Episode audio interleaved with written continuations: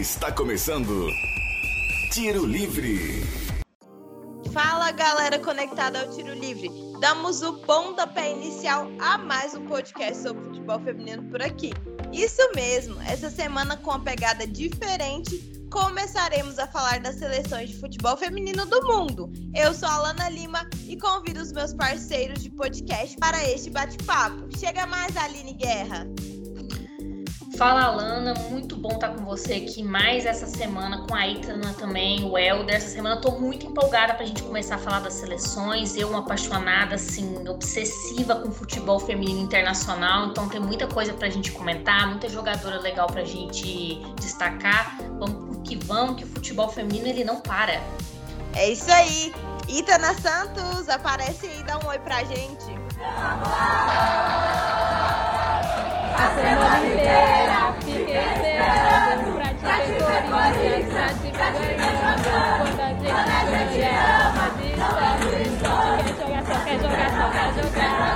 Em comemoração aqui pelo título inédito, ineditíssimo do Sub-16 feminino do Corinthians. Essa é a música que, a, que as meninas mais cantam. Eu entro nesse podcast hoje, toda clubista como sempre, torcedora como nunca para comemorar esse título que a gente vai falar no fim do nosso podcast. Santo 4 de julho, essa data é maravilhosa para o Corinthians. A gente lembra da Libertadores do masculino e agora a gente tem o Sub-16 feminino. Foi jogão que a gente vai falar depois, mas assim, foi um ótimo campeonato para as nossas bases. Mas antes disso, a gente fala das seleções aí da Olimpíada, gente. Um beijo já no começo aqui para todo mundo. Já tô dentro desse podcast com toda a animação desse título. Tô chocada e abalada. Sim, desculpa, Aline Guerra. Eu não sabia que ia ser esse começo de podcast surpreendendo, já te causando choro. E para compor o nosso podcast de hoje, também chamamos nosso parceiro Elder Reis. Chega mais, Elder. Fala aí, meninas. Boa tarde, boa noite, bom dia para todo mundo que está no podcast. Embora que Tóquio tá chegando, já tá esquentando o clima. Eu tô ansioso para ver também como é que a gente vai desenvolver nesse ano de 2021 nessas Olimpíadas, né? Abraço para todo mundo aí. Eu não vou fazer graça igual a Itana, não, porque eu sou um cara simples, então vamos de simplicidade. Ó, ó, Itana, se você quer direito de resposta, eu vou dar direito de resposta na escola. Chamou por fight, me chamou Rinha. por fight. Eu, ia, eu tava aqui pronta ainda pra falar pra Aline e colocar essa no DVD também, mas vou até. Vou, vir, eu vou ser humilde, não vou falar nada mais Como não. ela está absurda hoje. É isso aí, pessoal. Vale sempre ressaltar que o Tiro Livre é a iniciativa da PROAI, Pró-Reitoria de Assistência Estudantil da UFO, e que nesse atual momento de pandemia, esse podcast está sendo gravado à distância, respeitando o isolamento social. Pessoal, é uma farra, um prazer estar aqui novamente com vocês. Vocês já viram o clima aí da nossa equipe, como é que tá? E dessa vez em um formato diferente, né? A gente vai começar falando sobre os grupos é, das Olimpíadas de 2021 e vamos começar pelo grupo E. E decidimos que cada um de nós ficaríamos com uma seleção feminina, né, pessoal? Lembrando que no grupo estão as meninas do Japão, Canadá, Grã-Bretanha e Chile. Bora, pessoal, começar nosso giro? Vambora! Então, bora, bora. Quem, quem quer abrir espaço aí? É, dona Aline Guerra, que é ótima em, em futebol internacional, ou Itana Santos? Que As mulheres primeiro, Helder. Nada contra, mas esse podcast é 100% feminista. Vamos seguir a ordem alfabética, né? Se a Ita não se incomodar. Com a Roja. O Helder, vamos deixar o Helder por último? Mulheres no começo? De- Deixa o Elder para fechar com chave de ouro, então. É, Pode é dar, feminista. dar o lance inicial aí, Aline. Sério, gente? Mas então, deixa eu começar, então. Não, quer que eu comece com nossas larrojas? A gente começa. Também não tem problema, não. Não, manda ver então, vai com as La Roja primeiro.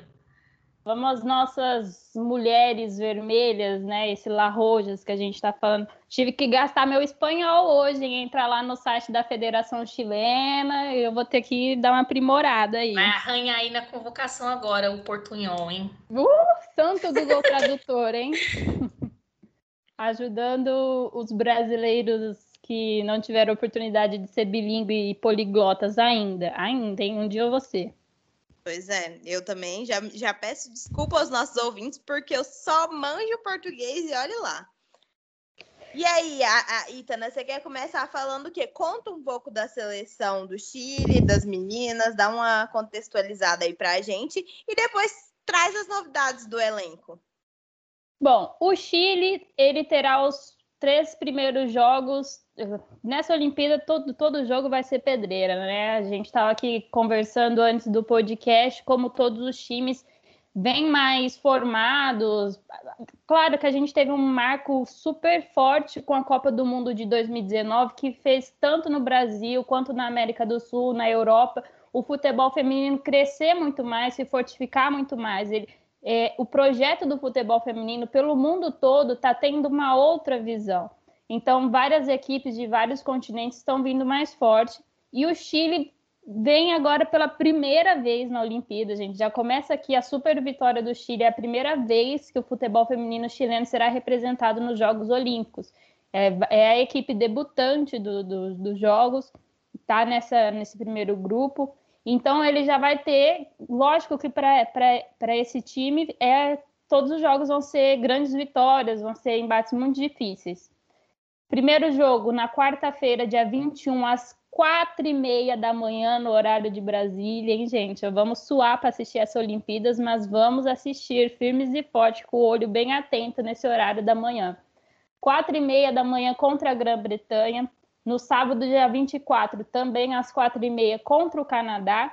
E o terceiro jogo da fase de grupo, às 8 horas da manhã, um horário aí um pouco mais brasileiro, mas não para nós que gostamos de assistir futebol à tarde ou à noite às 8 horas da manhã contra o Japão.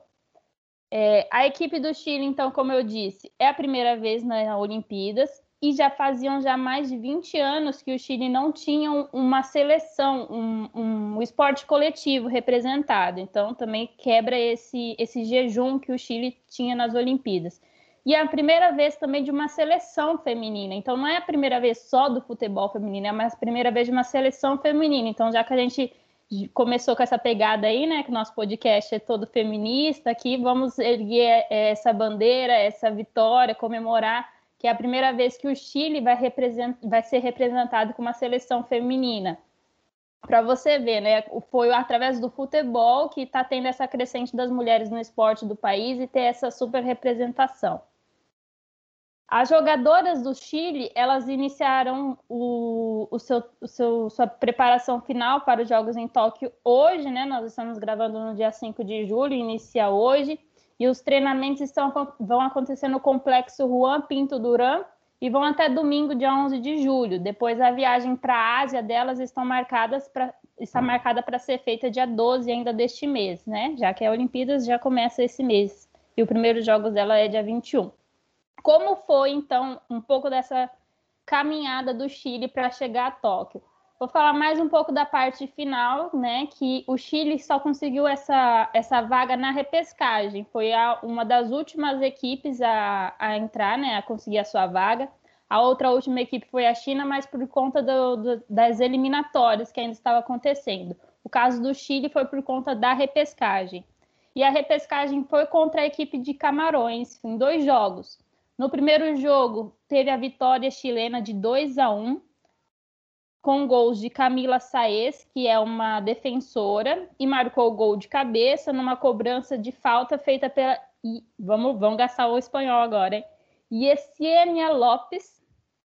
E o segundo foi, gol foi da Carla Guerreiro, numa bola que sobrou de um, uma cobrança de escanteio também, e ela marcou. E essa cobrança de escanteio foi feita também pela Yesenia Lopes. Então já fica aqui a primeira característica desse grupo, que a mulher da bola parada é a senhorita Lopes. Então, se é para ter atenção, quem vai cobrar escanteio, quem vai cobrar falta é a Lopes. E também já de atenção para Camila Saez, que foi que fez o, o primeiro gol da, da equipe do Chile, ela fez de cabeça que ela é uma zagueira, zagueira artilheira, tá? Ela já pela seleção chilena, ela tem oito gols e ela faz muito bem essa função na área na hora das bolas paradas, né? Do cabeceio, ela consegue bons gols aí para a equipe com, com essa arma. Já o segundo jogo do Chile contra o Camarões precisava só de um empate e foi isso que conseguiu. O jogo ficou no 0 a 0 né? Um empate sem gols. Assim, a equipe de Camarões estava atacando muito, mas é, o Chile estava muito fechado. Então já fica aí mais uma dica, mais um destaque para essa equipe, que é uma equipe defensivamente muito forte e que uma grande estrela nesse sistema defensivo, que eu já vou falar na hora das convocadas. Aliás, essa estrela a Aline adora, né? Ela já comentou em outros podcasts. Vamos ver se alguém lembra até a hora que eu falar das convocadas. Mas o Chile ele tem então uma composição defensiva boa, bem fechada, conseguiu segurar o Camarões e sair em contra-ataques, e mas acabou não saindo nenhum gol. E no segundo tempo, a equipe de Camarões acabou perdendo uma das suas jogadoras que foi expulsa, então controlar o placar com uma mais foi muito mais fácil e o Chile conseguiu garantir essa vaguinha. Vamos então às convocadas e começo com nada mais, nada menos. Quer ter o prazer de falar o nome dessa grande goleira, Aline, ou eu falo aqui para você? Pode fazer as honras dessa mulher maravilhosa, essa goleira maravilhosa. nada mais, nada menos que Christiane Endler, que não está mais no PSG, né, Aline? Rinha triste. Ela, não, super rim. Ela foi para nada mais, nada menos que o Lyon, né? Foi Lyon levou todas as jogadoras, gente, embora. Levou, foi para a equipe a, é, a maior rival do PSG aí. A gente comentou, né, nos jogos PSG e Lyon nessa temporada que o, a equipe de Paris conseguiu ganhar do Lyon, acabar com essa dinastia.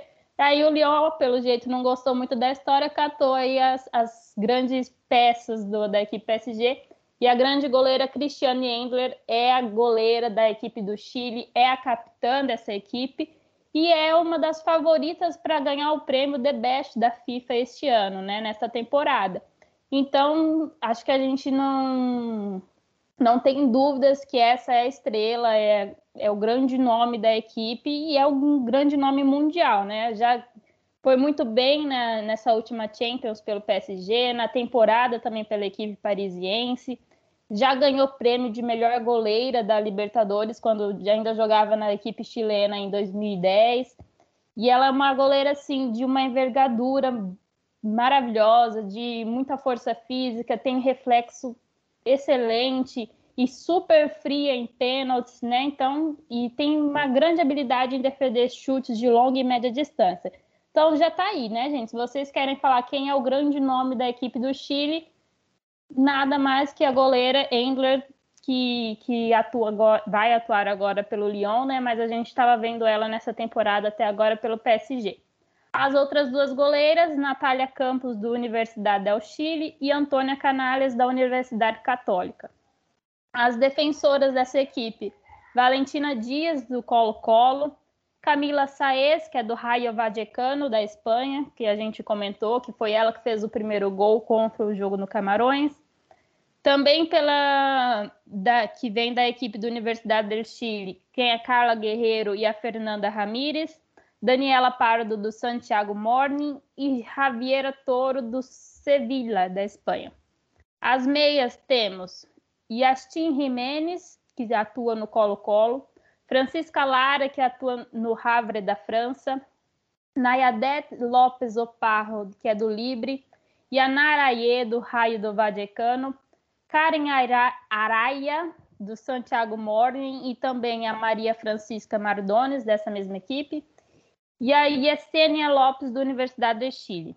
E por último, aqui nós temos as nossas atacantes, Maria José Urruitia, do Colo-Colo, e Javiera Gres, também da mesma equipe, Daniela Zamora, que atua na Suécia, é, Rosário Balmaceda e Iênia Acunha, do Santiago Morning, e a Pene, Fernanda Pinila, da Universidade de Chile, fecha aí a equipe das convocadas. Último detalhe, último não, né? Dois últimos detalhes que eu vou trazer é, para a gente ter, dar atenção a essa equipe. As, a, as convocadas, a maioria delas, né? A Universidade do Chile serve com cinco jogadoras e o Santiago Morning também serve com mais cinco jogadoras, né? Então são dez aí, de todas as convocadas, quase a metade. E essas duas equipes estiveram na Libertadores Feminina deste ano, para quem acompanhou, né? Eu quis trazer porque é o campeonato mais próximo que a gente tem aqui em questão de continente, em questão de tempo, para quem acompanhou, para relembrar um pouco aqui as equipes, né? A gente sabe que daqui da América do Sul, o futebol chileno não é um dos mais fortes, mas conseguiu essa vaga olímpica que é super importante. E a equipe que representou o Chile no, no, na Libertadores Feminina foi a Universidade de Chile e o Santiago Morin. Como foi um pouco da campanha da Universidade no, na Libertadores? Universidade do Chile se classificou em primeiro lugar no grupo porque ganhou de 1 a 0 do Penharol, 5 a 0 para cima do Libertar Limpenho e perdeu de 4 a 1 para a Ferroviária, mas ainda acabou passando em primeiro no grupo. Aí nas quartas, ganhou de 3 a 1 do Santa Fé e acabou caindo para a Ferrinha, nossa Ferrinha, né, atual campeã da Libertadores, nas disputas de pênalti após um empate sem gols. Então é uma equipe que você é, praticamente metade da base da seleção que fez um bom campeonato na Libertadores e perdeu para a atual campeã. Já o Santiago Morin, que também é, deu uma, isso a cinco jogadoras para essa equipe chilena, fez um, uma, não foi tão melhor quanto a Universidade do Chile, mas passou para a fase final da Libertadores. Empatou sem gols contra o Kinderman, fez 1 a 1 contra o Boca Juniors e ganhou de 9 a 0 do Deportivo Trópico. Passou para as quartas, mas acabou é, em segundo lugar, né? Passou para as quartas em segundo lugar por questão de matemática, mas acabou caindo para o Corinthians num, numa goleada de 7 a 0. Então, essa daí é dois, duas equipes que fazem metade da base da equipe chilena. Como o Chile nunca participou da Olimpíadas, a gente não tem um retrospecto. A única coisa que dá para a gente ver é a questão das Copas Américas, que o Chile participou de todas as edições desde 1991. A última edição foi em 2019. É, e teve quatro boas campanhas. Ficou em terceiro lugar em 95 e em 2010.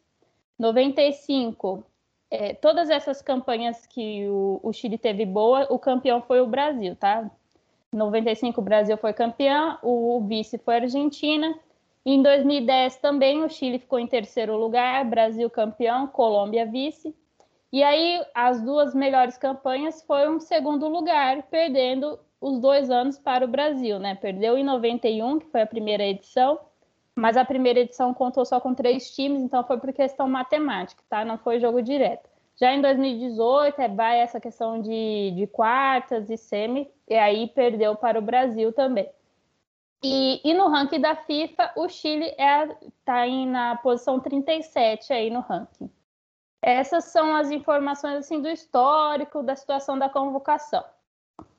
Eu encerro aqui os meus dados do Chile Posso falar então da Grã-Bretanha, então, gente? Senta o rei, Aline, vambora. Vambora. Então, gente, a seleção da Grã-Bretanha ela só se reúne nas Olimpíadas, né? Porque fora das Olimpíadas são quatro seleções diferentes, né? Quatro países diferentes, que é a Inglaterra, a Escócia, o país de Gales e a Irlanda do Norte. É, como eu disse anteriormente, é só a segunda participação dessa, dessa equipe nas Olimpíadas, porque em 2016, nas Olimpíadas do Rio, apesar do time ter se classificado, não teve um. Eles não conseguiram chegar numa, num acordo, as quatro federações, e acabou que o time não foi. Dessa vez, as quatro federações chegaram num, numa, lá num, num consenso e aí conseguiu montar o time para essas Olimpíadas de Tóquio. Só que lembrando que são 19 jogadoras da seleção inglesa, então são é praticamente a seleção inglesa, são duas jogadoras da Escócia e apenas uma do país de Gales, depois eu vou falar um pouco dessa, dessa convocação. Mas essa, sele, essa seleção inglesa, ela foi é praticamente aquela que ficou em quarto, em quarto lugar na Copa de 2019 é um time muito forte, tem jogadoras muito importantes, jogadoras que individualmente e coletivamente são uma das melhores da Europa.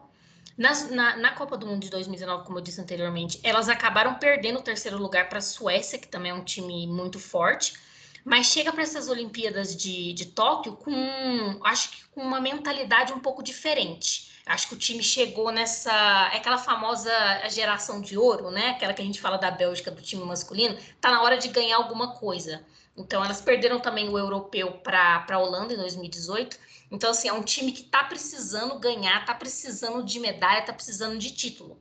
É um time que tem características no meio de campo muito forte, tem um ataque perigosíssimo, mas o meio de campo da Inglaterra, da seleção Inglaterra, que é mais basicamente a base desse time da Grã-Bretanha, muito forte, tanto na marcação como na criação pelos lados. É um time que se defende bem, mas a característica não é de defesa. É um time que ataca o tempo todo, busca o jogo o tempo todo, gosta de ter a bola e gosta de propor o jogo.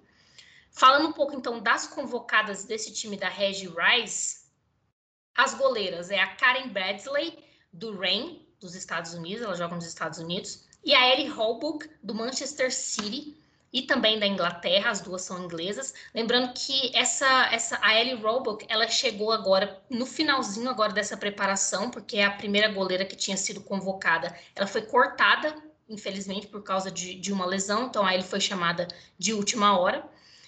Def na defesa, a gente tem a Millie Bright, do Chelsea e também da Inglaterra, a Lucy Bronze, do Manchester City e da Inglaterra, a Lucy Bronze que foi considerada a melhor jogadora do mundo em 2019, 2019 não, 2020, desculpa. A Rachel Daly, do Houston Dash, dos Estados Unidos e também da Inglaterra. A Steph Hogarth, do Manchester City, também da Inglaterra a Demi Stokes, do Manchester City da Inglaterra, e a minha pessoal favorita, ali Williamson, do Arsenal e da Inglaterra. Ali, ela é uma das zagueiras mais novas dessa, dessa seleção, mas ela já joga de uma maneira que é impressionante. Para mim, uma das melhores zagueiras da, da Europa, melhor zagueira do, do, da Inglaterra. No meio de campo, a gente tem a Sophie Ingle, do Chelsea e é a única jogadora de, do país de Gales. A Sofia ela foi extremamente importante para o Chelsea essa temporada. O Chelsea que foi vice-campeão da, da, da, Champions League, que a gente, a gente trouxe a cobertura aqui no podcast. É uma jogadora que, que, que ela voltou de, de, de, de algumas lesões e voltou muito forte. Também no meio de campo a gente tem a Kim Little, a capitã do Arsenal, que é escocesa, ela ajudou na campanha da Escócia, levou a Escócia pela primeira vez na, na, na Copa do Mundo em 2019, uma jogadora muito importante. A Jill Scott, do Manchester City, também da Inglaterra. A Keira Walsh, também do Manchester City e da Inglaterra. E a Caroline Wire, que é do Manchester City, é a outra escocesa dessa, dessa seleção. E aí depois a gente tem na frente as atacantes. A Lauren Hemp, do Manchester City da Inglaterra. A Fran Kirby, do Chelsea, também é uma jogadora muito importante do Chelsea. Foi importante para a conquista do, do, campeonato inglês esse ano do Chelsea. Da Copa também do Rei, também da Inglaterra. Ela estava naquela, naquela final meio triste, né, contra o Barcelona, mas é uma jogadora muito importante, também inglesa. A Nikita Paris, que estava no, no Lyon e agora vai jogar no Arsenal na próxima temporada, também inglesa. A Georgia Stalwell, do Manchester City e da Inglaterra. E, por fim, a Ellen White, do Manchester City, uma das principais jogadoras desse time. É uma atacante que tem muito faro de gol, fez uma, um campeonato na Copa do Mundo de 2019 maravilhoso. É o tipo de jogadora que o time está sempre procurando. Então, ela é referência na Inglaterra quando é o assunto é fazer gol. Então ela tá, o, o time está sempre procurando ela. E depois a gente vai falar um pouco também das, das jogadoras que aumentou né, a convocação. Então, outras jogadoras também já foram chamadas. É, entre elas, a Ella Tony, que para mim é um dos destaques, estava no Manchester United, ela é zagueira e está jogando no Orlando Pride agora com a Marta. A primeira temporada, fez a estreia dela, inclusive, no domingo, na derrota para o Cord. Então, assim, esse time da, da, da Grã-Bretanha, o diferencial dele é a construção de jogada. Eu acho que é um time que ele tem controle, ele propõe o jogo todo todo momento e está sempre pronto para marcar gol, está sempre pronto para definir o jogo. A estreia desse time, lembrando que a Inglaterra, gente, aí Tana estava falando do ranking da, da FIFA, a Inglaterra, porque a Grã-Bretanha, como eu disse, é um time que só se reúne nessas ocasiões de Olimpíadas, mas a Inglaterra, que é a base principal desse time, está em sexto lugar no ranking da FIFA, inclusive está na frente do Brasil por pouquíssimos pontos, três pontos, se eu não me engano, só. Mas é um time muito bom. A estreia desse time, como a Etna já tinha falado, é no dia 21 às 4 e meia da manhã. Esses jogos são muito cedo, gente. Já estou já me prevendo, sofrendo demais com esses jogos dessas Olimpíadas. Então, a estreia da Grã-Bretanha é no dia 21, numa quarta-feira, às 4 e meia da, da manhã, contra o Chile. Na segunda rodada, joga no sábado, dia 24, às 7 e meia da manhã, contra o Japão, que já é um horário um pouco mais aceitável, né?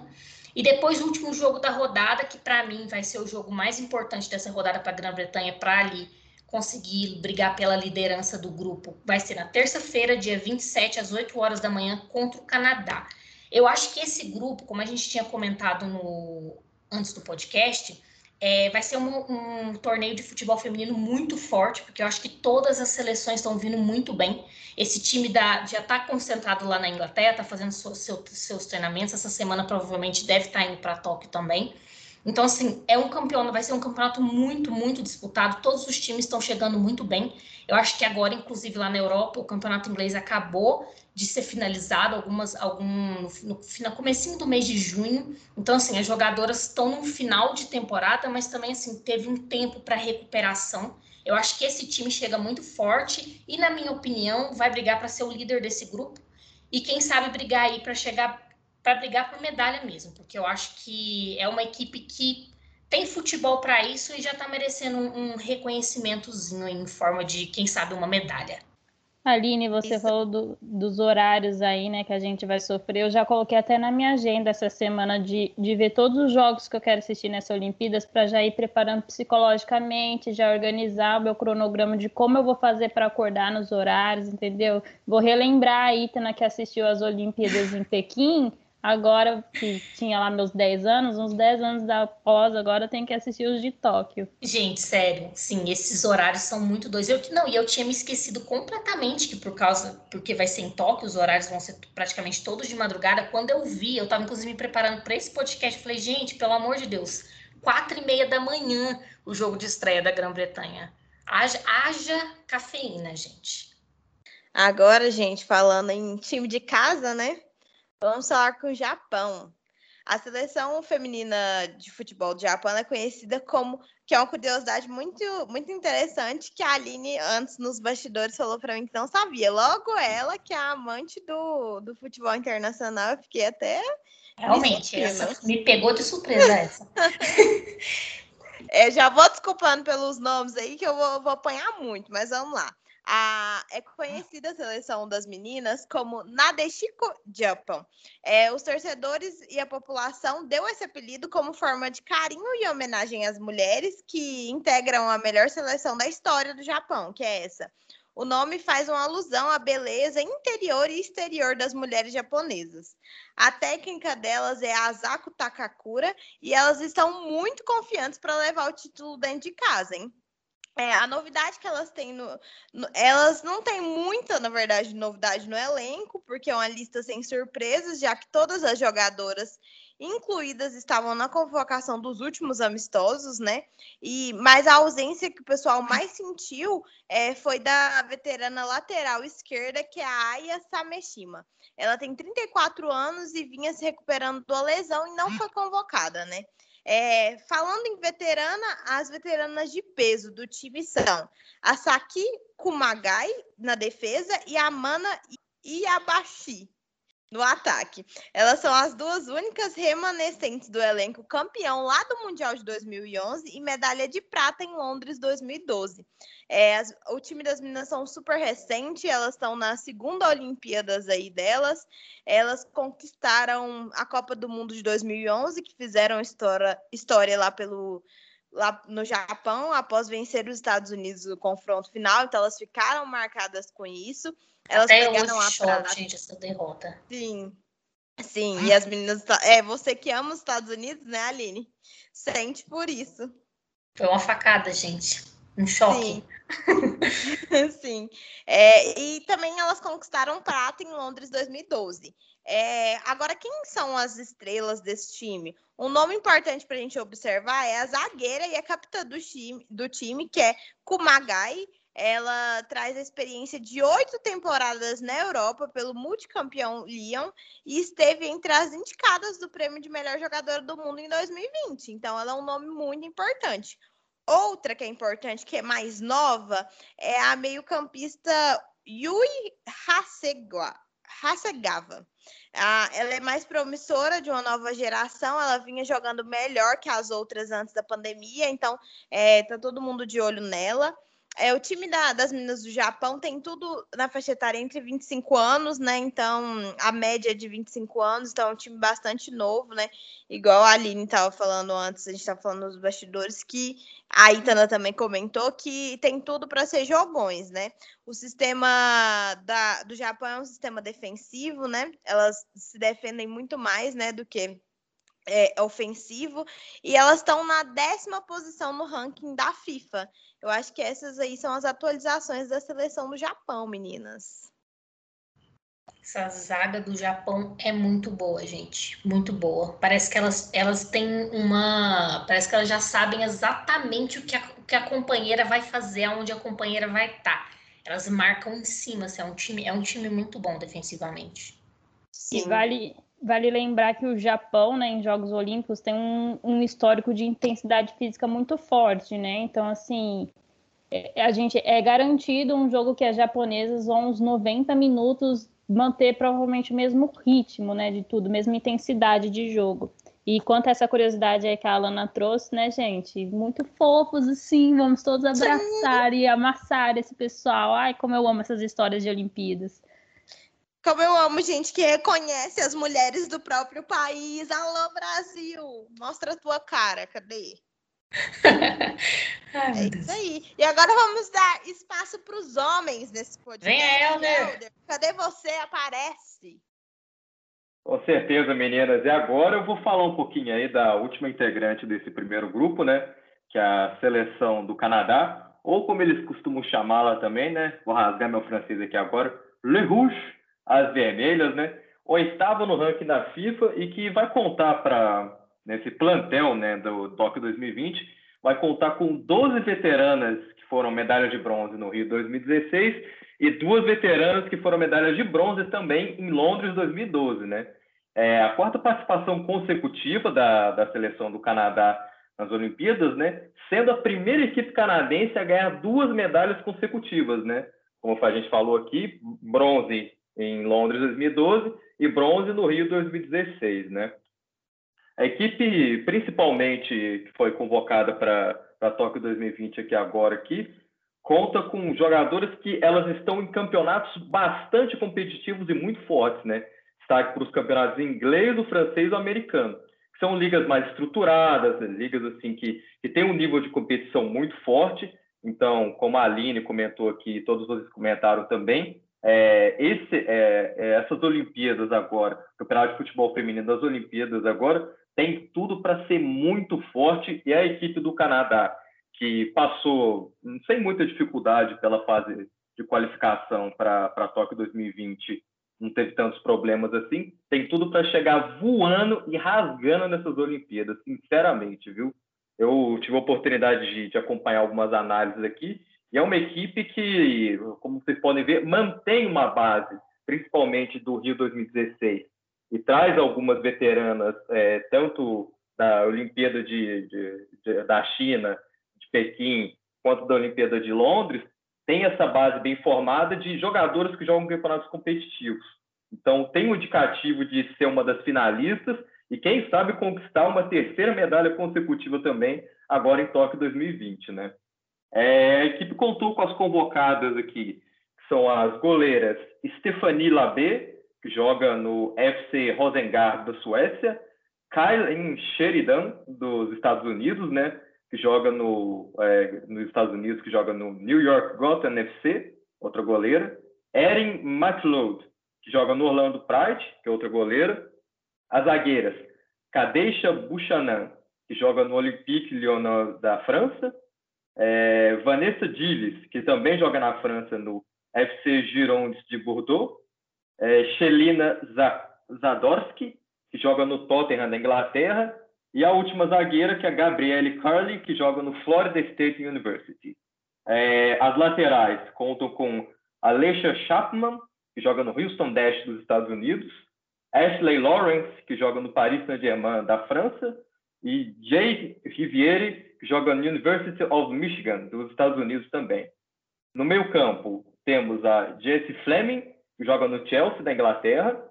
É, Julia Grosso, joga no University of Texas at Austin. Queen, que joga no Orlando Rain que é meio-campista também, e a Desiree Scott, que joga no Kansas City, que é outra meio-campista. E para finalizar, pelas atacantes, temos a Jenny Beck, que joga no Manchester City da Inglaterra, Adriana Leon, que joga no West Ham United da Inglaterra, Nichelle Prince, do Houston Dash dos Estados Unidos, Vinnie Rose, que joga na Universidade da Flórida, nos Estados Unidos também, Christine Sinclair, essa aí, veteranaça, quatro Olimpíadas nas costas até o momento, vai jogar, e joga pelo Portland Thorns, também dos Estados Unidos, e a Evelyn, Evelyn Vinez, que joga no New York Gotham SP, e a Jordan Rutema, que joga no Paris Saint-Germain, também da França. Como eu falei, para vocês verem aí, só time de peso dos principais campeonatos femininos e alguns destaques dessa, dessa convocação do Canadá, né? Primeiramente, olho nelas, viu, pessoal? Olho nelas. Atacante Cristiane Sinclair, perigosíssima, recordista mundial com 186 gols na carreira, um recorde absoluto. É, também vai estar competindo na sua quarta Olimpíadas, né? Porque ela estreou primeiramente em Pequim em 2008 e ela foi uma das chaves para os dois bronzes, tanto em Londres quanto no Rio de Janeiro, que constam aí na caderneta na caderneta de medalhas da equipe do Canadá. Outra para a gente ficar de olho também nessas Olimpíadas é meio campo Desiree Scott, que é também duas vezes medalhista olímpica, teve em Londres 2012 e também no Rio de Janeiro, jogou todas as partidas em Londres também, também foi extremamente impactante no Rio 2016, que acumula 160 jogos pela seleção do Canadá, ou seja, só as veteranas até o momento qualificando o elenco. E a última, para a gente ficar com mais olho ainda, é a medalhista de bronze do Rio 16 e quatro vezes campeão, campeã da Liga dos Campeões pelo Olympique Lyon, que é a Kadesha Buchanan, né? que nos últimos seis anos foi eleita jogadora do ano canadense, três vezes ganhando prêmio em 2015, 2017 e 2020. E para quem ficou curioso e vai querer acompanhar o jogo, os jogos aí da seleção do Canadá, as meninas do Canadá estreiam contra o Japão no dia 21, às 7h30 da manhã. É, depois, no dia é, 24, vão pegar o Chile às 4h30 da manhã. Ou seja, Aline, é café demais, umas três garrafas de 750 ml. E, por fim, elas vão fechar o grupo no dia 27 de julho contra a Grã-Bretanha às 8 horas da manhã. Esse horário mais tranquilo, o pessoal que gosta de levantar, vai trabalhar, etc., já pode acompanhar o jogo no radinho, no celular, ou durante o trabalho mesmo, né? Meninas, no momento sobre o Canadá é isso. E quero ouvir os comentários de vocês. Eu acho que o Canadá vai chegar rasgando essas Olimpíadas. Tem que realmente ficar de olho nessas meninas. Canadá com a interminável Sinclair, gente, a Sinclair cada ano que passa ela joga mais, é impressionante. Essa zaga maravilhosa também, Buchanan e Azadowski, eu acho que Azadowski é uma das minhas zagueiras favoritas, ela jogou muito tempo no Orlando Pride junto com a Marta, é, fez a primeira temporada agora no, no Tottenham, foi para Inglaterra, mas é uma zaga muito boa também. São zagueiras que saem para o jogo, né? Não são aquelas zagueiras que ficam fincadas lá, lá atrás. Eu, eu, eu também acho que, que o Canadá vai chegar forte. Eu espero que chegue forte, né? Acho que na Copa do Mundo elas deixaram um pouco a desejar, foram eliminadas nas oitavas de finais pela Suécia, não estavam jogando muito bem. Então, assim, na, nesse, nesse amistoso contra o Brasil mesmo, que elas fizeram esses dias, eu não gostei muito, acho que tá precisando de mais intensidade. É um time muito intenso. Apesar de que a Beck não jogou esse, esse amistoso, estava com uma lesão, deve chegar bem para as Olimpíadas, mas eu acho que é um time muito intenso. Eu espero sempre muita intensidade do Canadá. Eu espero que elas cheguem bem nas Olimpíadas e que possam né, apresentar um futebol bom. Mas, sei lá, não sei. O Canadá anda decepcionando nas últimas competições aí, mas quem sabe agora não é hora da redenção. Eu quero todo mundo se redimindo nessas Olimpíadas, gente. Vamos embora. É, Sancler é, é, realmente é um nome que a gente fala e quem acompanha futebol feminino já sabe que é nome de qualidade, né? Mas é, o legal do Canadá, como você comentou, do amistoso contra o Brasil, que é provavelmente o último jogo que a maioria deve ter acompanhado dessa, dessa seleção, é um, é um time de marcação muito forte, muito forte. Um meio-campo super fechado e difícil de passar.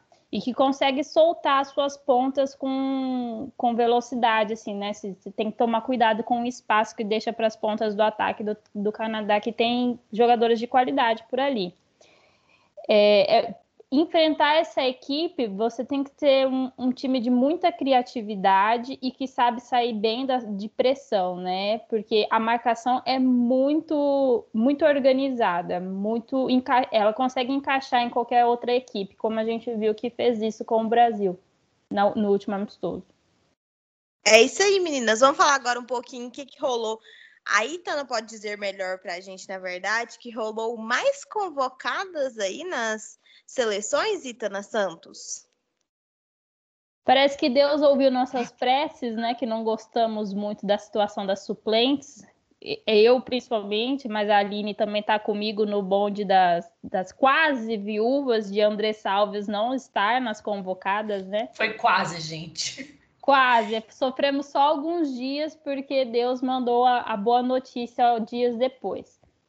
Só para. Não, não, vamos falar primeiro qual é a situação. A FIFA ela permitiu que, que as equipes, né, que, que as seleções aumentassem a lista de convocados de 18 para 22 nomes né, nas Olimpíadas, valem para as femininas e as masculinas. Ah, mas quando saiu a convocação já saiu uma lista de 22 nomes. Sim, mas são 18 convocadas e as outras quatro eram suplentes. Era só para caso alguma delas machucasse, acontecesse alguma coisa, que aí chamariam essas quatro. São como reservas, mas que não, não, não ficariam em toque. Não, não ficam no banco, né? E aí, então, a, a, aconteceu de, da FIFA ampliar essa lista. Mas como foi? Foi de livre e espontânea vontade? Não foi, foi de livre e espontânea pressão. Porque os Estados Unidos e a Holanda e a Suécia fizeram esse pedido, sabe? Eles pressionaram o COI, que é o Comitê Olímpico, Olímpico Internacional, para que pudessem ter mais jogadoras inscritas.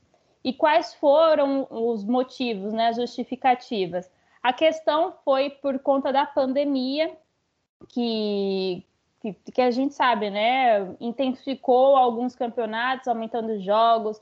A situação das jogadoras também teve grandes pausas, os treinos não estavam no mesmo ritmo que antes, então é, tem muito mais lesões, a situação é, estão todas mais vulneráveis. Então eles fizeram esse pedido para que aumentasse a lista e um dos argumentos também foi que a UEFA e a Comembol é, deixaram aumentar a lista de convocação para os seus campeonatos para a Eurocopa e para a Copa, Copa América, né? Essas duas entidades que são responsáveis por esses campeonatos deixaram também, acho que aumentar uns três ou quatro nomes também nas listas de convocados. Foram três nomes, era de 23, passaram para 26. Então, como já aconteceu isso nessas duas grandes entidades de futebol, que é a UEFA e a Comembol, eles acabaram pressionando o COI para que isso acontecesse também na Olimpíadas e vai valer já para as Olimpíadas de Tóquio. Então, passamos a ter 22 nomes na lista de convocadas. E aí, no caso do Brasil, entrou quem estava de suplente, que é a Aline, a goleira Aline, a. Peraí, deixa eu pegar o nome certinho aqui. Ah, a goleira Aline Reis, a Andressa Alves, a, a lateral Letícia Santos e a atacante Giovana Queiroz. Porém, Giovana Queiroz, ela acho que já tinha entrado nas convocadas antes desse anúncio da FIFA. Não sei se foi antes ou depois. Mas a Giovana Queiroz entrou por conta da lesão da Adriana do, do Corinthians. A meia do Corinthians acabou tendo uma lesão no menisco. Não lembro se era o esquerdo ou o direito agora mas aí e acabou sendo cortado das Olimpíadas. Infelizmente, né, gente? A Adriana também foi cortada da Copa do Mundo por lesão, tinha sido convocada, já tinha começado os treinamentos, e aí se lesionou e não foi. E aconteceu isso novamente na Olimpíadas.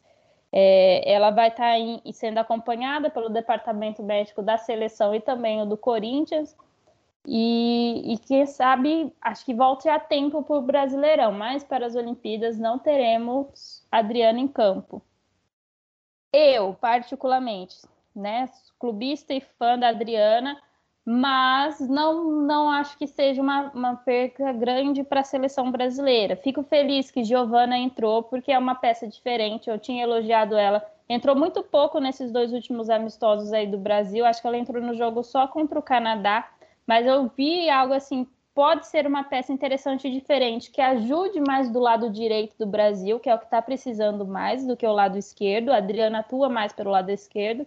Porque na esquerda você já tem a Marta, você pode colocar a Andressa Alves e, e a Bia Zanerato também você consegue jogar ela para esse lado. Então, já um lado extremamente forte, que ainda tem o apoio da, da Andressinha, o apoio da, da Tamires. O lado direito, a gente está com muita dificuldade de criar algo por ali e está com dificuldade de montar um sistema rígido na defesa ou um ataque potente, né? Que a, a Ludmilla, a.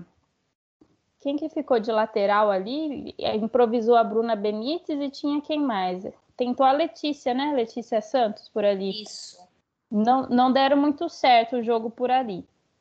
Então, a Giovana, quando ela entrou, ela acabou atuando um pouco mais na direita no jogo contra o Canadá e eu achei que foi interessante. Então, creio que a males que vem para bem e essa situação aí, lógico que ninguém quer lesão, né? Vamos torcer logo para a recuperação da Adriana, que ela volte no Brasileirão, mas que foi uma situação interessante para o Brasil. Eu acho que todo mundo ganha, né? Com essa, com esse, essa possibilidade de levar mais jogadoras, né? Os Estados Unidos, por exemplo, é, tá com um problema um pouco sério, tanto com a, em relação a Julie Ertz. Quem conhece a seleção americana sabe que a Julie Ertz é basicamente o coração do time. Ela ajuda tanto na marcação quanto na criação do meio de campo. É uma jogadora que dita muito o ritmo do jogo, uma, uma jogadora extremamente talentosa. Ela machucou no começo do, no finalzinho do mês de junho, foi meio do, de junho assim, e ela ainda não jogou, não voltou a jogar. A seleção americana está fazendo amistosos hoje, inclusive segunda-feira tem mais um amistoso contra a seleção do México e ela não está sendo relacionada, apesar de ter sido convocada para as Olimpíadas. Então, um grande ponto de interrogação. Não se sabe se ela vai chegar bem em Tóquio. Também tem a Tobin Heath, que é a, a atacante que também está vindo de lesão, essa já, já entrou, já está voltando a jogar, mas são aqueles, aqueles. Você não sabe se você vai conseguir tirar 100% da jogadora numa competição que exige tanto em tão pouco tempo, né? Então, assim, inclusive com essa, esse aumento da, da, das jogadoras, a Catarina Macário, que é a brasileira naturalizada americana, foi convocada e que é, o que é muito legal, dá mais oportunidade para ela ter experiência com esse time tão fantástico. Então, acho que todo mundo ganha, todas as seleções principalmente no caso o Brasil, os Estados Unidos, que estava com essas, né, com essas esses grandes exclamações e interrogações aí, eu acho que ganha, o time ganha, o futebol ganha, por que não, né? Eu acho que inclusive já deveria ter, ter liberado mais jogadoras há muito tempo. Que peso, né, Catarina Macário, porque ela, ó, ó, ó, o, como é que fala? O, não é o histórico dela, mas assim, todas as ligações dela são de peso, né? Catarina é uma brasileira, só que é naturalizada estadunidense, né? Defende, vai defender a seleção dos Estados Unidos e é atacante do Lyon. Ela só tem qualidade no currículo dela, desde o país onde ela nasceu até onde ela joga e onde ela vai jogar pelas Olimpíadas. É uma jogadora muito boa, né? A Catarina é muito boa, acho que tem um futuro assim, fantástico pela frente, ela é muito novinha ainda. E, e obviamente que um ataque da seleção americana hoje não tem muito ali né, como você falar que ela vai ser titular e tal, ali com Kristen Press, Alex Morgan, com a própria Megan Rapinoe, mas, mas ela tem, acho que a seleção americana ela começa essa necessidade da, da renovação para os próximos anos e quanto mais você tem oportunidade de jogar, de se apresentar, de mostrar entrosamento com, com o time, é melhor, né? Para os próximos campeonatos, é melhor para o Vlático, que é o treinador, conseguir ver ela nesse time, né? Então, assim, essa, essa chamada para as Olimpíadas foi muito legal. Eu espero que ela, que ela possa aproveitar, que ela consiga aproveitar o ambiente e, e, a vivência, porque é o futuro da seleção americana, né? Então, assim, tanto ela quanto a Lynn Williams, também, que foi chamada, que estava como alternativa, né? E agora foi chamada, eu acho que é essa renovação acontecendo, que é muito legal da gente ver, né? Interessante também que você tocou no fato dela ser uma, uma jogadora nova, Voltando para casa da Giovana Queiroz, ela tem apenas 18 anos, tá? Ela é, a, é, o baby da nossa seleção brasileira, vai ser a jogadora mais nova representando nosso, nosso país. E também fica um pouco meio nessa pegada, né? Talvez a Pia não use tanto ela. É a primeira Olimpíadas, ela vai poder participar de tantos outros campeonatos, mas já serve também para essa questão de renovação, que a gente já comentou em outros podcasts para ir pegando o ambiente, clima, é, pegando aquela casca de jogos, né, jogos importantes para poder nos representar mais à frente. Eu acho super importante. Eu acho que tem que colocar essa menina para jogar, sabe? Porque eu acho que renovação não acontece do dia para a noite. Igual a gente vem sofrendo tanto na seleção brasileira, você já você tem que, é óbvio que é importante mesclar essa, essa, essa maturidade, essa experiência dessas jogadoras mais velhas, igual, por exemplo, como a gente citou a Sinclair no, no Canadá, uma jogadora extremamente importante para o time, mas você precisa também trazer sangue novo para que essas meninas possam não só jogar, ter a oportunidade de jogar, mas ter a oportunidade de observar, de estar tá naquele clima, de estar tá fazendo parte daquela equipe. Isso é muito importante. Eu queria discutir com vocês uma coisinha que, que faltou passar, que é a não convocação da Cristiane, né? É, eu estava vendo aqui, ela ficou chateada, né, por conta que seria a última Olimpíada, né? meio chateado com a Pia, né? Eu queria ver com vocês aí o que vocês pensam disso. A Cristiane tem razão na, na chateação dela, na bronca dela, ou quem manda é a Pia, pronto, acabou. A Cristiane não estava com essa bola toda, não. A gente comentou disso episódio passado, mas é bom relembrar. É, eu sou Tim Cristiane, acho que ela tá super certa, mas a Aline Guerra tem um, um pensamento muito mais é, muito mais preciso, né, Aline? Então, eu acho que a gente realmente já, já, a gente já comentou sobre isso nos últimos podcasts, mas eu acho que a Cristiane é óbvio que a história da Cristiane na seleção brasileira não se apaga. Tudo que ela fez pelo futebol nacional, pelo nosso time, é algo que né, a gente não tem nem palavras, só agradecer mesmo por todo, todos os anos de dedicação e de talento que ela, que ela deixou na nossa seleção. Mas para o momento atual, eu acho que assim, é aquele negócio, né? Ah, mas com, essa, com o jeito que a seleção estava jogando nas, nos últimos amistosos, cabia a Cristiane. Talvez caberia, mas a Cris não vem fazendo lá uma grande temporada. Então, assim, ela não vem, né, conseguindo desempenhar o papel que ela desempenha com 100% de, de, de aproveitamento no, no clube dela. Então, talvez para a seleção não seria mais o momento, sabe? Então, assim, eu não, não, sou muito apegada nesse sentido, não. Talvez seja porque é igual quem é fã da Cristiane tem, tem mais direito de reclamar do que eu. Mas eu acho que para o momento do futebol brasileiro, para o momento da seleção brasileira, eu acho que não, que não sabe, não encaixar mesmo. E, inclusive, ela já, já anunciou que vai ser comentarista do, da, da TV Globo, né, durante as Olimpíadas, capaz vai ser muito mais interessante para ela do que se ela tivesse ido para Tóquio. Mas, assim, acho que foi, foi o que foi, eu acho que a Pia tomou a decisão e a gente fica, né, é aquela dorzinha no coração, porque é a Cristiane, né? Mas eu acho que para a seleção brasileira mesmo, eu acho que pelo que ela vem apresentando nos últimos tempos, não vai fazer muita falta, não. Eu também eu sou do time aí que a Cristiane não fará tanta falta, pelo, pelo menos pelo jogo que a Pia quer propor. Lógico que também teve essa questão dos amistosos, que eu fiz a reclamação do excesso de cruzamentos que, que a equipe brasileira fez e não tinha ninguém na área. Quem tem que fazer a função diária, né, essa, é, cobrir essa, esse, esse, o que a Cristiane desempenhava, né, de estar ali para cabecear, fazer alguma coisa, é a Ludmilla e não conseguiu encaixar nesses jogos. Mas não, não defendo que a Cristiane tenha que ser convocada, não. Não está apresentando futebol para isso, o brasileiro não estava a esse ponto. Eu só vou acrescentar aqui que eu até comentei essa semana com, com o pessoal, né, com vocês no grupo, que eu tinha, eu ouvi um, um podcast, que é o, o Rodada Tripla, um, umas edições bem antigas, assim, acho que faz coisa de um mês, é, de que, já que elas tinham publicado esse podcast, falando sobre a não convocação da Cristiane também, que é o, o início do fim do, do grande trio brasileiro, né, que é Cristiane, Marta e Formiga.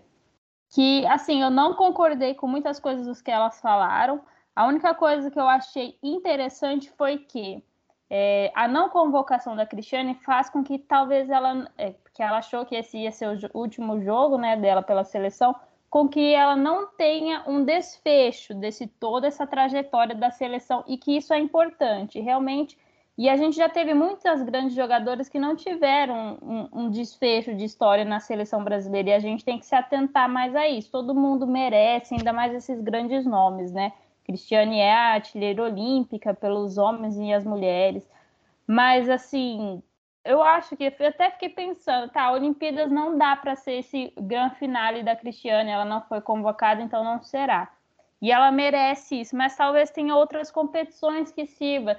Se ela continuar nesse empenho de, de físico dela, né, como ela disse que ela estava tendo um acompanhamento personalizado, talvez uma Copa América, algo assim que não seja tão gritante para a seleção brasileira, algo assim que tecnicamente, em questão de dificuldades, e, é, seja mais fácil né, para nós, que nem uma Copa América, nós já ganhamos vários títulos. Aqui na América do Sul temos rivais um pouco mais fracos do que nós vamos encontrar na Olimpíadas, possa ser uma outra oportunidade para ela, mas a Olimpíadas não dá para ser uma coisa assim, vamos pôr a Cristiane porque ela tem um nome, tem um, um histórico. Acho que é toda essa questão de renovação do novo método da Pia, de querer um, um futebol mais marcado. A Cristiane ela não tem essa força mais de descer para marcar. Ela tem que ficar numa função só, ou ela fica lá na frente e faz essa e apoia no ataque, ou ela vai ficar, fazer a marcação. E a gente está vendo que o jogo do Brasil agora é muito intenso de voltar, fechar, recompor e correr para frente e fazer o ataque. Como eu comentei, né, que a gente viu Marta dando carrinho aí, Andressinha, ela fecha super atrás e está subindo para apoiar no ataque. Então, eu acho que ela não seja mais uma peça que dê conta desse ritmo novo do Brasil. Nisso eu concordo demais com a Aitana. Eu acho que a Cristiane merece sim um jogo, pelo menos um jogo de despedida, sabe? Para encerrar esse ciclo dela na seleção brasileira. Porque merece mesmo, por tudo que ela vem fazendo por esse time. Essa geração, né? Marta, Cristiane e Formiga que a gente vai, infelizmente, vai chegando o um momento de, de, vai acabando, né? Infelizmente, mas eu concordo, eu acho que ela merece sim é, um jogo de despedida, uma competição de despedida aí pelo, pela seleção, mas eu também acho que a Olimpíada não era momento para isso também. É uma pena, gente. Realmente, eu acho que toda vez que a gente fala sobre a Cristiane no podcast, eu fico com a sensação que a gente é meio ingrato, sabe? Toda vez que eu fico escutando, eu falo, gente, parece que a gente é meio ingrato. Mas não é isso, é porque realmente, se você for pensar no futebol jogado, no que a seleção vem apresentando, na estratégia de jogo da Pia, nos desafios que a gente vai enfrentar nas Olimpíadas, no objetivo final era o melhor a se fazer, não, não tinha o porquê, nada, sabe, nada justificava a convocação. Mas é uma jogadora fantástica e realmente merece reconhecimento e merece essa despedida. Eu espero que aconteça sim, que seja num campeonato menor, que seja num amistoso, que seja qualquer for, ela merece essa, essa despedida, esse reconhecimento da seleção. E não, deixa eu falar uma Olha, última coisa aqui, só para pimentar, esse, dar uma pimentinha nesse final, gente. Não me crucifiquem, por favor. Mas, poxa vida, por que, que tem um, um povo assim, tá? No, não estou falando de vocês, meus colegas daqui do nosso podcast. Se algum de vocês estiverem sofrendo com essa não convocação, não levem para o pessoal. Mas ela não estava sendo nem convocada para amistoso, nenhuma data FIFA. A Pia não estava levando a Cristiane há tanto tempo. Como que vocês acenderam essa chama no coração de vocês com a esperança de que ela levaria para Olimpíadas? a Pia já estava nos dando sinais, né? Ela que adora cantar a música lá do, do, do Alceu Valença, ela já já estava mostrando ali que não ia vir a Cristiane e a gente ficou tanto nessa expectativa assim de da não convocação dela. Eu só para botar um pouquinho de, de água nesse feijão seus aí, mas é quase que chovendo molhado, né? É, é o seguinte, não sou do, do time aí que ah, joga pedra na Cristiane, não sei o quê, não, não presta, não vale, não sei o quê. É, vocês falaram, eu concordo em gênero, número, grau, o serviço prestado para a seleção que, que o Cristiane tem não está no gibi, entendeu? Não está no livro o que ela fez pelo, pelo futebol feminino no Brasil aqui. Mas futebol é o momento, infelizmente não dá para você jogar com o seu nome que você construiu. E a Pia ela foi muito honesta, né, Oitana, igual você falou.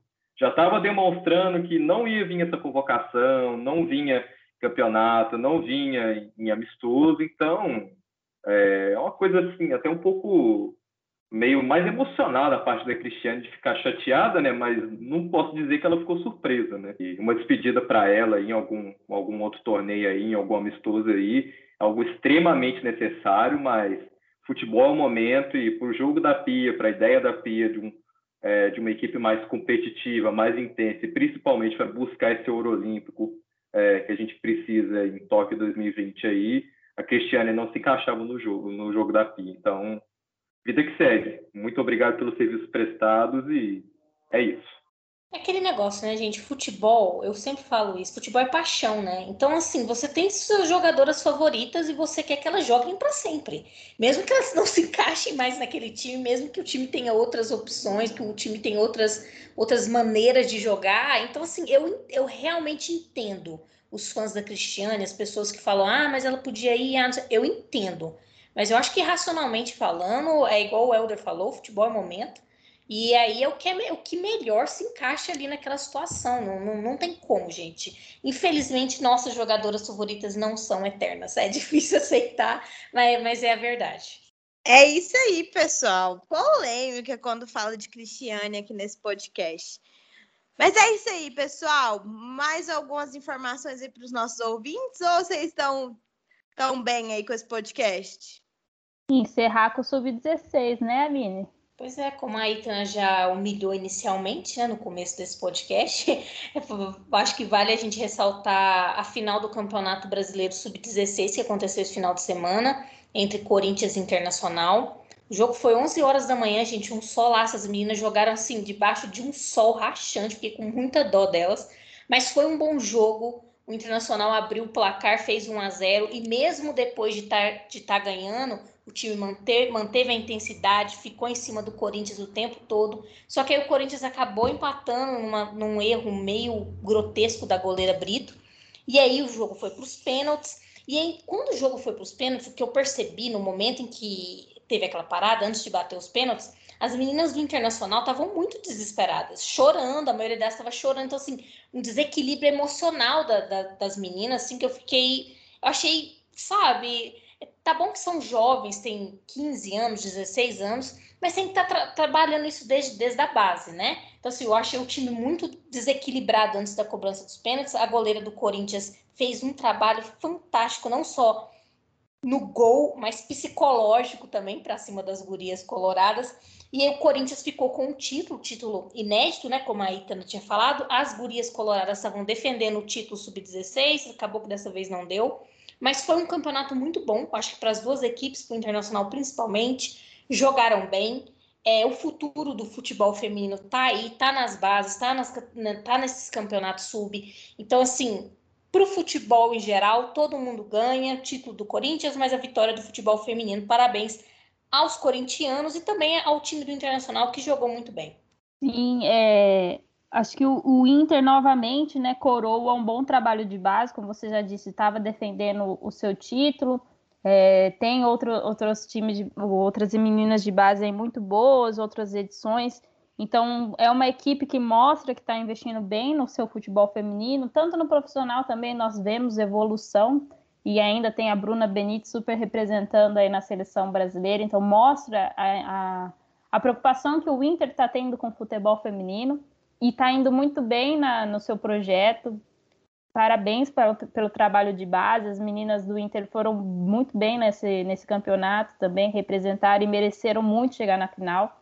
E o Corinthians, né, era um time que, que vinha assim desacreditado por certo por um certo público para esse campeonato. Não, não tinha ido bem na edição passada a própria técnica, né, a Dani Alves, ela era também não, não, não tem, não ganha tanta confiança assim de alguma parte da, do público, sabe, de uma parte da torcida.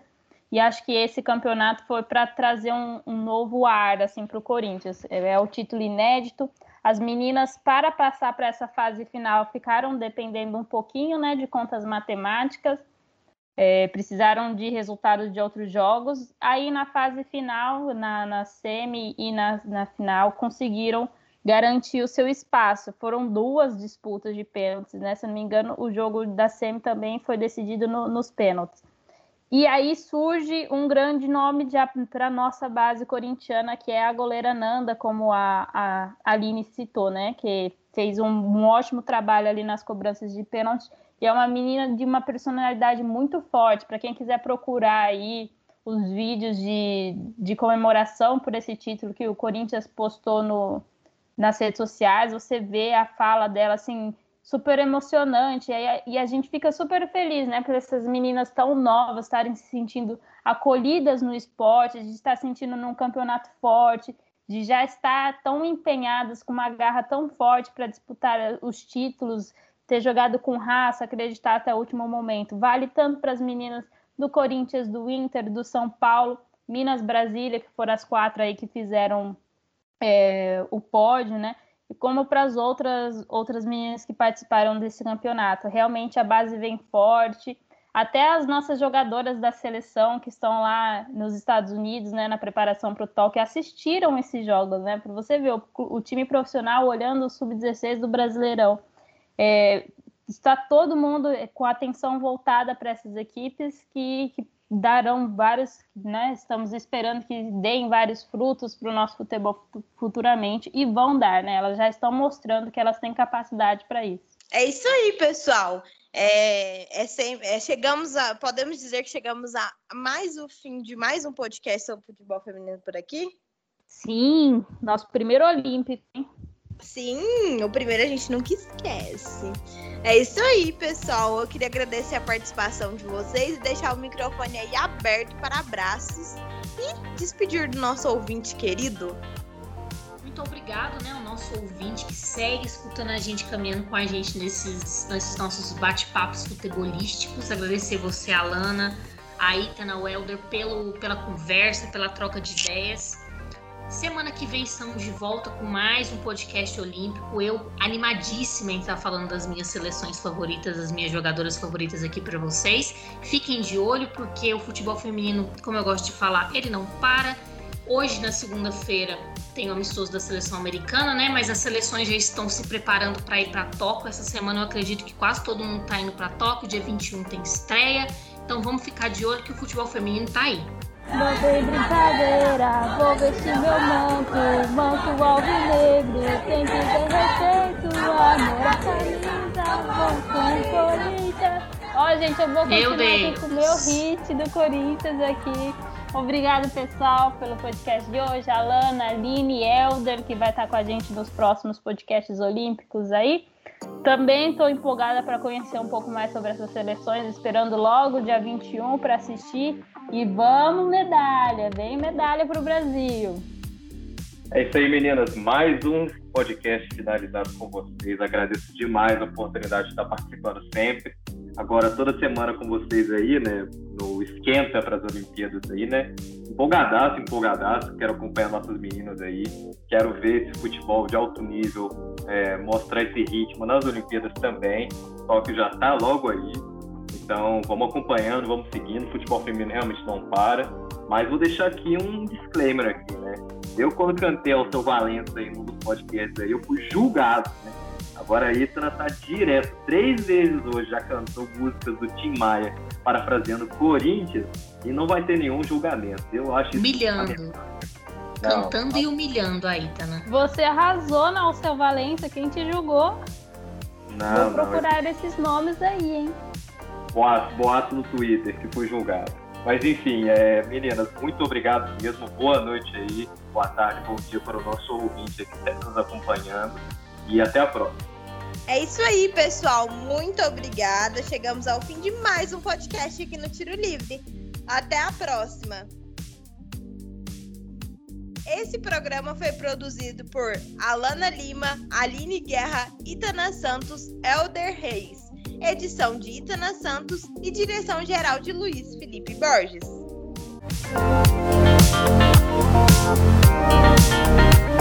Música